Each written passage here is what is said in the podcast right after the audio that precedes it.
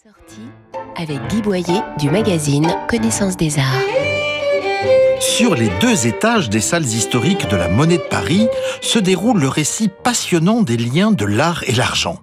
Beaucoup d'œuvres anciennes racontent les épisodes de Danaé et Zeus, transformés en pluie d'or pour la séduire, ou celui du veau d'or, adoré par les Hébreux pendant l'ascension du Sinaï par Moïse des peseurs de monnaie de la Renaissance aux réussites financières du Second Empire.